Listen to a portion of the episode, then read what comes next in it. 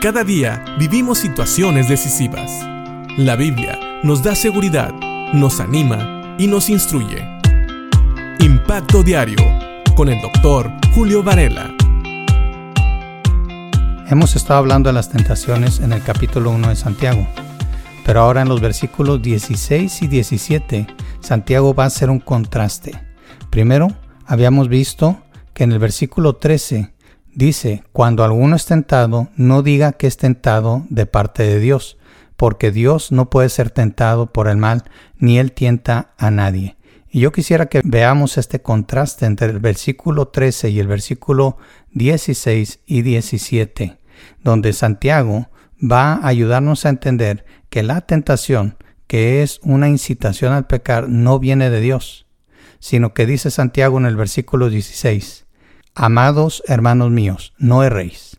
Toda buena dádiva y todo don perfecto desciende de lo alto, del Padre de las luces, en el cual no hay mudanza ni sombra de variación. Entonces aquí vemos este contraste. Santiago está diciendo, a veces puedes decir que Dios te puso esta tentación enfrente, pero no hierres. Del Padre nunca va a venir una incitación a pecar, sino que siempre va a venir lo bueno, todo lo bueno, todo lo perfecto, todo lo que es saludable y bueno en tu vida desciende de Dios. Nunca una tentación, pero sí todo lo bueno que puedas pensar que hay en tu vida. Todo esto viene del Padre. Dice claramente Santiago, desciende de lo alto, del Padre de las luces, en el cual no hay mudanza ni sombra de variación. ¿Por qué dice esto Santiago? Bueno, Santiago quiere que recordemos que Dios siempre ha sido igual, que Dios no ha cambiado, que Dios, así como fue en el Antiguo Testamento, lo es en el Nuevo Testamento. El hecho de que nosotros ahora tengamos el Evangelio, eso no cambia la personalidad ni la divinidad de Dios. Dios es Dios y Él siempre ha sido igual. No hay sombra de variación en Él. Él no cambia. El hecho de que Él muchas veces haya cambiado de la manera que trata con el hombre o la manera que Él se relaciona con el hombre, no significa que Él cambia su esencia.